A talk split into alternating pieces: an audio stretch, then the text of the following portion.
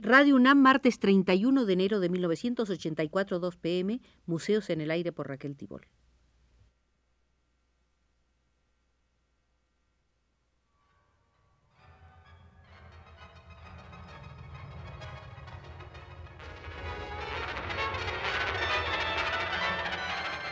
Museos en el Aire.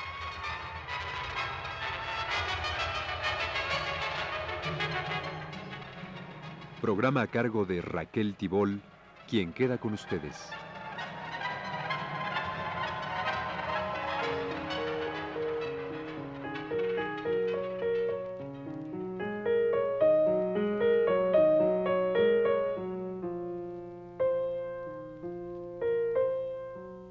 Dentro del Museo del Siglo de Oro neerlandés, hoy visitaremos la sala de Jan Vermeer, figura que con la perspectiva que dan tres siglos aparece en su dimensión justa dentro del contexto de su época y de sus cualidades singulares. Su talento extraordinario fue secundado por una inteligencia inquisidora para con su entorno habitual. Vermeer se apartó lentamente del gusto y moda de su tiempo, a pesar de permanecer fiel a la temática de su época pintando interiores con figuras y vidas quietas y a veces alegorías, logró plasmar un mundo tan refinado que rompió con la realidad hasta alcanzar la absoluta independencia de la forma y el color. Para los estudiosos, su vida continúa siendo un páramo de imprecisiones y lagunas informativas se sabe que fue bautizado el 31 de octubre de 1632 en su ciudad natal, Delft, faltando significativamente en el registro de nacimiento toda referencia al apellido paterno. Allí figura el niño Johannes, padre Rainer Jansson, madre Dignum Baltasars. ¿Acaso se explique esto a causa de que el padre del pintor cuyo apellido verdadero era Vos o Vosch, se hacía llamar Vermeer y también Van der Meer. Personaje singular por demás es ese progenitor, puesto que fue tejedor de seda, comerciante de arte y hasta posadero. Jan Vermeer es citado en los archivos cuando contrae enlace con Catarina Bolenes el 5 de abril de 1633 en Delft. Más tarde se le nombra en ocasión de su inscripción en el gremio de pintores en esta forma. Pintor. El 29 de diciembre de 1653, Johannes Vermeer, pagando un florín y diez stuivers, restando pagar cuatro florines y diez stuivers. Otra referencia en el mismo libro dice así: El 24 de julio de 1656 todo fue pagado. Por ambas anotaciones es dable suponer que Vermeer tuvo que afrontar verdadera estrechez material como para poder satisfacer un derecho tan exiguo al cabo de tres años. Luego, hay constancias que presidió una cofradía de pintores de 1662 a 1663 y de 1670 a 1671.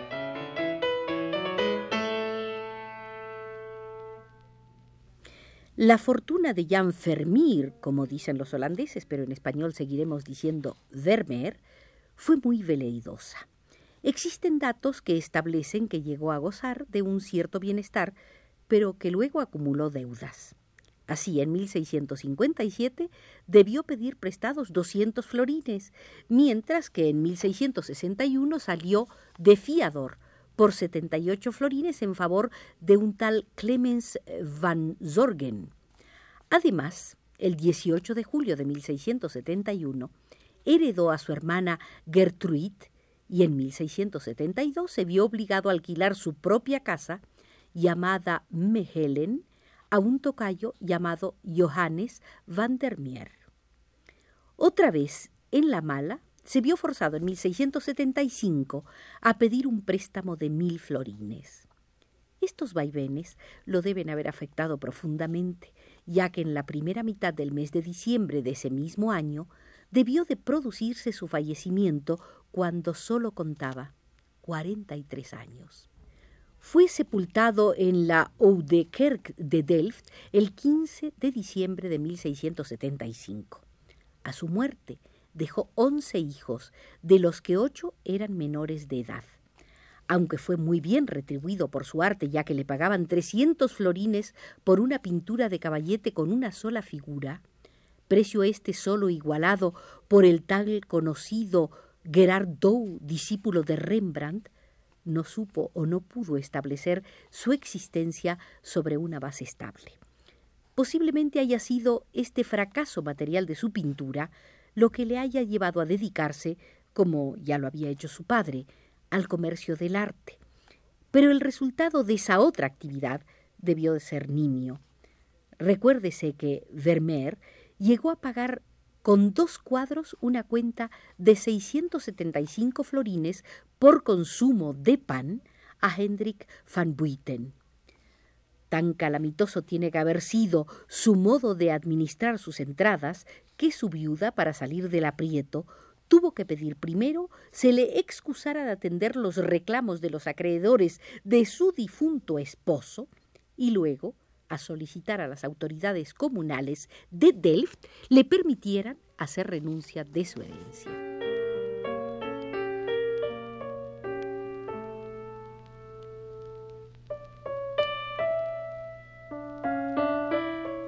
Albacea de lo poco que dejara Jan Vermeer, fue el famoso científico inventor de un microscopio Antoni van Leeuwenhoek, en el inventario de esa herencia se enumeran diversos muebles, vestimentas, armaduras, un yelmo, enseres domésticos, tres óleos de Fabricius, dos óleos de Hochstraten, once varas de cuero dorado a la hoja, dos caballetes, tres pinceles, seis paneles para pintar, diez telas para pintar, tres atados de colores varios, un pupitre y trastos inservibles.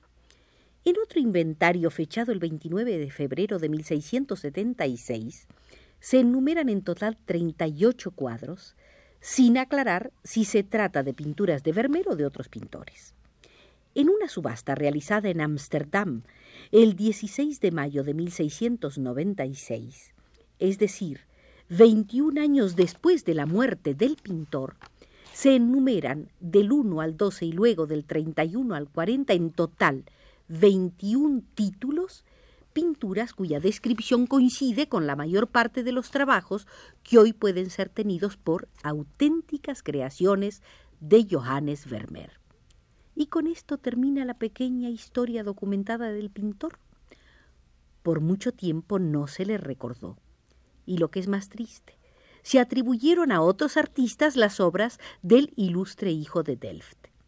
Cronistas e historiadores como Ubraken, Weyermann, Van Gogh, no parecen haberse enterado nunca de la existencia de Vermeer, y es mucho más tarde, en 1816, cuando en la obra titulada Geschiedenis der Vaderlandse Schilderkunst, escrita por Van Eynden y Van der Willingen, que se menciona al pintor por causa de tres óleos que de él se conocían en la época.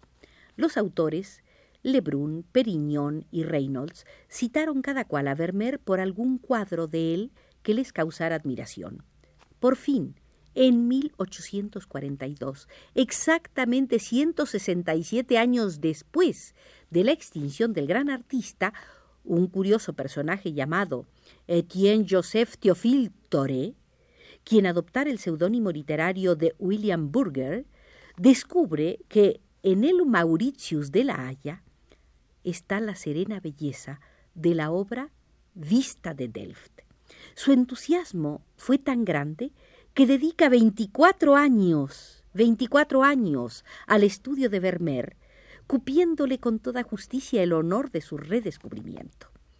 Casi dos siglos después del tránsito de Vermeer, publica Tore Burger su medular monografía Van der Meer de Delft, era el año de 1866 y con ello inicia la consagración final del genial pintor.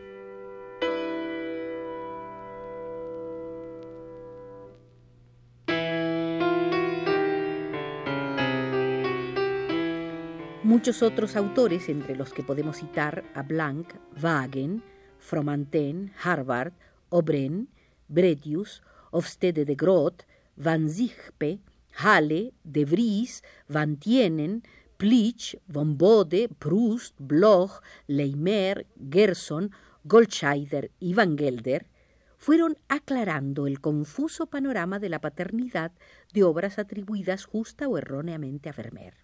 Sin embargo, el carácter profundamente introvertido del arte de Vermeer, las carencias de exhaustiva información biográfica, la ignorancia total en lo que hace a la formación artística del pintor y la ausencia de firma y o fecha en muchos de los cuadros que se le atribuyen, continúan dando pábulo a las más sutiles especulaciones. Pareciera que ante cualquier tentativa de acercamiento o captación de su pintura, se espesara el velo que cubre el probable significado de obras cargadas de recóndita sugestión y hasta de leve melancolía. Cabe analizar aquí un hecho sintomático. En 43 años de vida, de los que sólo 19 los dedicó al arte, Vermeer no llegó a producir, por lo visto, más que un número reducido de pinturas que, en opinión de los críticos más severos, no alcanza los 40. ¿Acaso sean 38? En otras palabras, Vermeer no alcanzó a producir sino un óleo y fracción por año, siendo presumible que su modo de crear fuera extremadamente lento y elaborado, motivado el artista por un afán de implacable perfección plástica. Ello es evidente cuando observamos atentamente la increíble finura de su pincelada y la soberana armonía del color escalonado en gradaciones de insospechada derivación. Amén de efectos atmosféricos, verdaderos ilusionismos de lo tridimensional, Vermeer reúne objetos de uso cotidiano, ubicándolos en una perspectiva próxima, similar a la que registra deformada la lente fotográfica. Esa deformación, debida al cristalino del ojo o al cristal óptico, está magistralmente fijada en los cuadros de Vermeer. Ello es tan evidente que un investigador llamado Seymour llegó a la conclusión de que el pintor debió de utilizar la cámara oscura, pequeño artefacto en boga en su época y que a través de sucesivas transformaciones llegara a ser precursor de la cámara fotográfica. Vermeer recreó la realidad circundante con tal acierto que el espectador de sus pinturas llega a adivinar que detrás, o quizás a través del objeto, se encuentra lo real.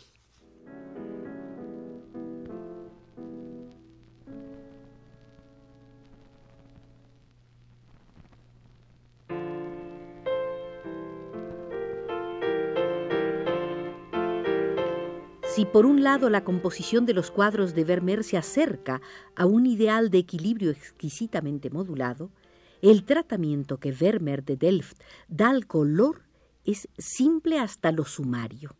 La historia del arte conoce muy pocos casos, como el de este pintor, quien mediante un azul, un amarillo, un verde amarillento, un blanco y algunas sombras, creara esa superlativa síntesis de la belleza núbil que es la niña del turbante. Esta obra posee una intensa irradiación en profundidad. Por ello, ha sido asociada a veces con la Mona Lisa de Leonardo da Vinci.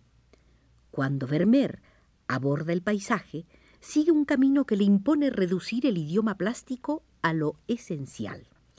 En este caso es la atmósfera reflejada y vuelta a reflejar innumerables veces el cielo y el horizonte creado por mano humana que vemos en su vista de Delft. Pareciera que en Vermeer se dan cita la sublimación y la concentración, de tal modo que sus obras alcanzan el apogeo en cuanto a cómo están pintadas y no en lo que hace a lo que representan.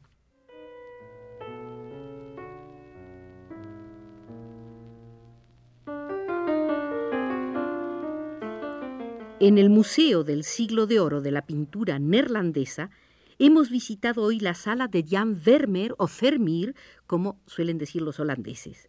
Ha sido nuestro guía el historiador Hernán Wittgens y vigiló los controles José Gutiérrez.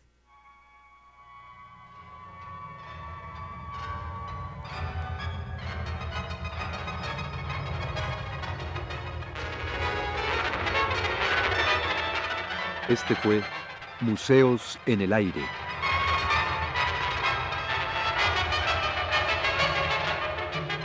El programa de Raquel Tibol que se transmite todos los martes a las 14 horas.